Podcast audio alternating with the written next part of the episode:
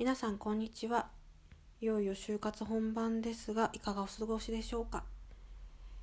今回は OBOG 訪問についてちょっとお話ししてみようかなと思っています。どうぞよろしくお願いします。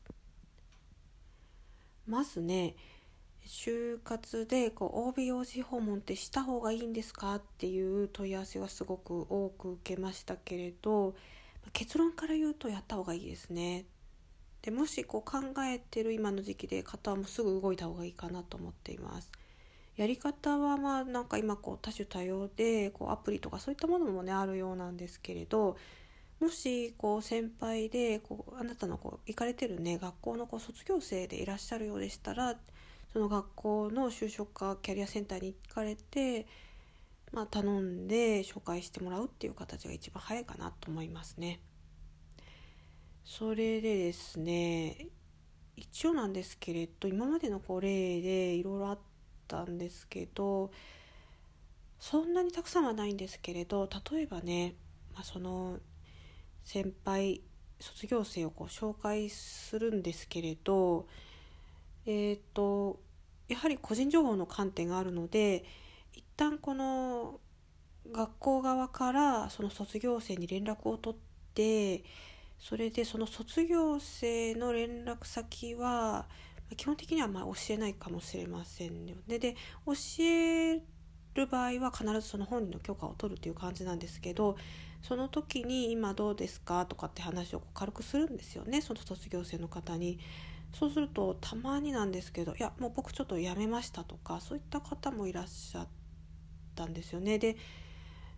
なんかねそういった方ももし僕でよければこうその会社のこう実情実情とかもあのその大学生の方にちょっと話できますよとか言ってくれる方もいてそうなんですよだからそういった意味でもねあのいろいろこう話は聞けるのかなというふうに思ったりします。それから今も勤務されている方なんですけれどやっぱりですねこういろいろね聞きたいことは山ほどあると思うんですけれどマナーをやっぱり覚えておかないといけなくってでもあの別に卒業生だからといってあんまりカチコチにかしこまる必要はないんですけれど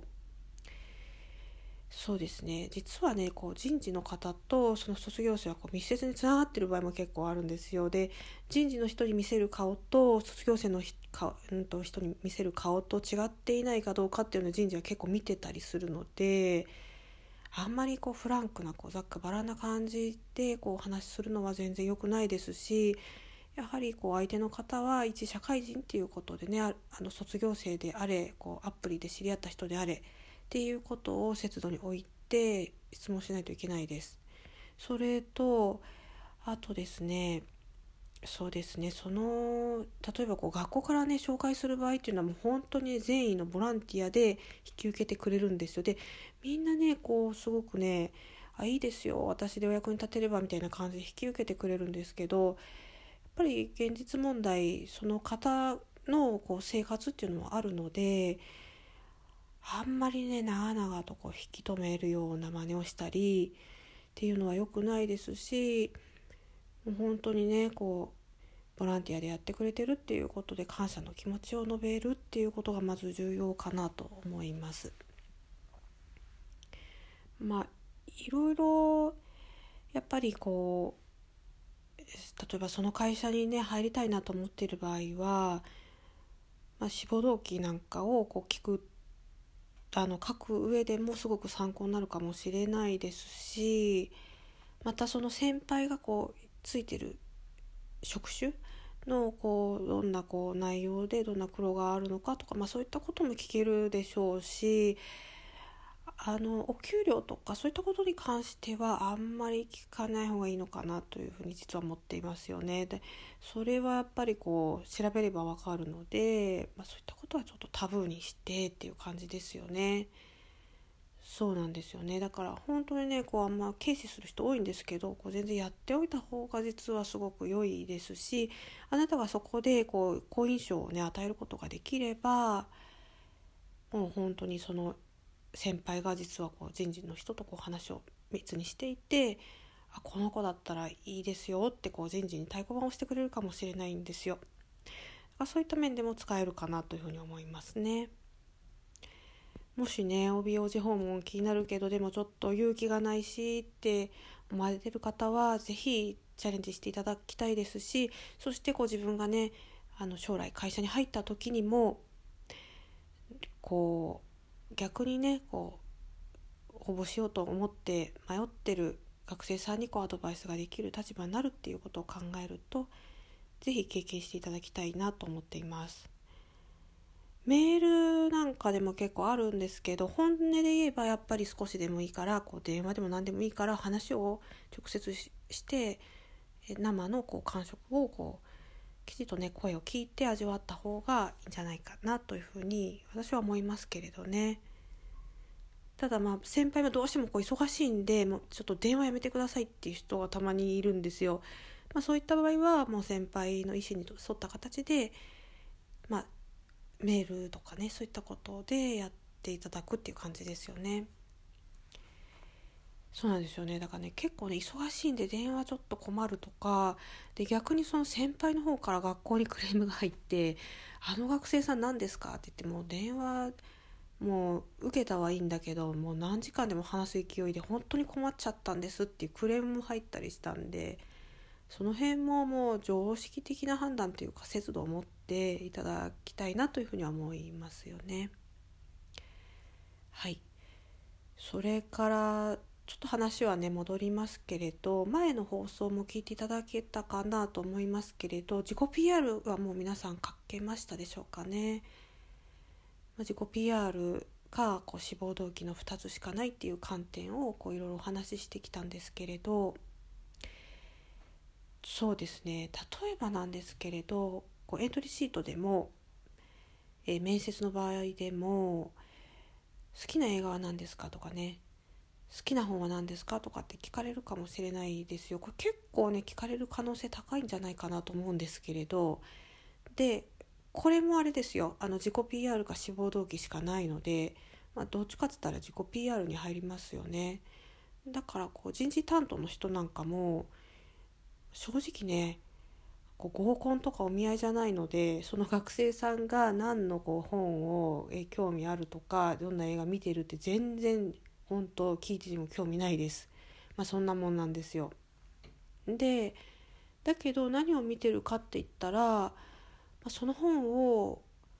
例えばこう読んであなたのこうアマゾンレビューみたいな感じで話しされても全然こっちのこう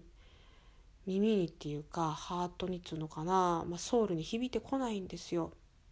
ふーんみたいな感じで全然印象残らないのでだから自己 PR だからどれだけこう印象に残るようにこう話を持っていくか。だけど目立てばいいってもんじゃないから、まあ、その辺はうまくやっていかないといけないんですけれどだからこう正直ね題材は、まあ、反射的なものは絶対いけないですけど題材に選んじゃね。だけどそれ以外のものであったら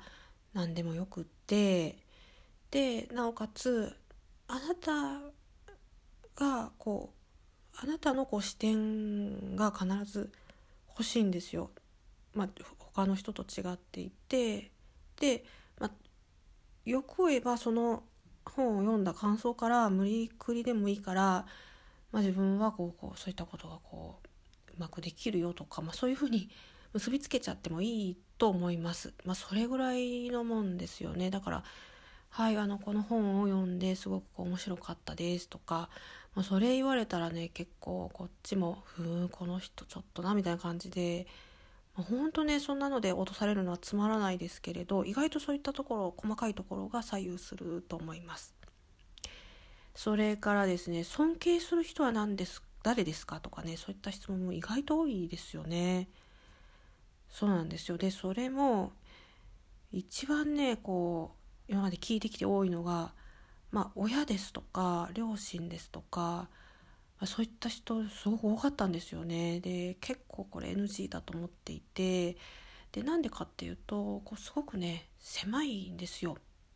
世界が。っていうふうに、まあ、見ますよね。えあなたこう20年ぐらいこう生きてきて尊敬する人ってまあ本音はあれですよ。本音はねお父さんお母さんをね尊敬しててもいいんですけど、まあ、社会的にあんま言わないじゃないですかでそれ言っちゃうのみたいなのもあるしでさらにいろいろこう今までね勉強してきて過去の歴史上の偉大な人物であるとかそういったものをきちっとね勉強してきたにもかかわらず実際はこう家の人の話なの？みたいな感じでも思われちゃうんでここもね結構要注意ですよね。でなるべくはまあもうちょっとこう範囲を広げてあのきちっとねお話ししてほしいですしでさらにねどうしてその人がこう尊敬できる人なのかっていうことを、まあ、きちっとね自分のとこ体験から必ずさっきもね言ったことと同じなんですけどこう Amazon レビューみたいな感じじゃなくて例えばねあなたがこう今まで部活でこういったこう辛いことがあった時にその偉人がこう残した言葉をこういつも胸に抱いていてだからこそ乗り越えることができましたとか、まあ、そういったエピソードをこうつけて話してあげるとあの人事の人も「あそうなんだあなたこう部活でそんだけね苦労されたんだけど乗り越えることができたんだね」っていうふうに思うことができるので、まあ、そういった回答をねされた方がいいかなと思っています。そして、えっと、志望動機についてはこれは本当に一番難しいですよねだからちょっとこれはね長くなるので次回にあのしたいと思います。そしてもう一点なんですけれど、えっと、今は特にこう2月3月っていうことであの暖かい日もあるんですけれどまだまだ寒い日もあって寒暖差が激しいんですよ。で、まあ今のねこう時期なのであんまりこうこう出歩いて就活っていうこともできないのかなと思います。オンラインとかそういったことが中心かもしれないんですけれど。でもやっぱりねスーツとかこうそういったものの着こなしっていうのはすごく差が出てくるのでなるべくスーツをこう着る練習をしておいてほしいですしそれってねこう周囲から見たらなんか分かるんですよ。あなんか全然あの着慣れてないなとかあのそういうのも分かっちゃうので、まあ、なるべくね時間ある時にはこうスーツに袖を通してこう慣れるような工夫をしてあげたりするのもいいですしでもしもしあの学校に行ってやっぱりこういろいろこう相談乗ってもらったり求人票を見に行ったりとかそういったこともあると思うんですよ。だからあのそういった時にはスーツをなるべく着て参加するようにすることそれからそのちょっとごめんなさい話飛んじゃったんですけどその寒い日もあるっていうことなんですよねでこうこの寒暖差が結構このスーツ体に応えますので、まあ、今コロナが流行ってることもありますけれど必ずこう暖かいこうなんかこう羽織れるとかあのカイロとか何でもいいからそういったものをね必ず持ってあの行動していただきたいなというのも特にねこの時期になるとすごく思うんですよね。でのこう体調管理には十分気をつけてあの活動をしていただきたいなというふうに思っています。ではまた次回はこう志望動機についていろいろ考えていきましょう。ありがとうございました。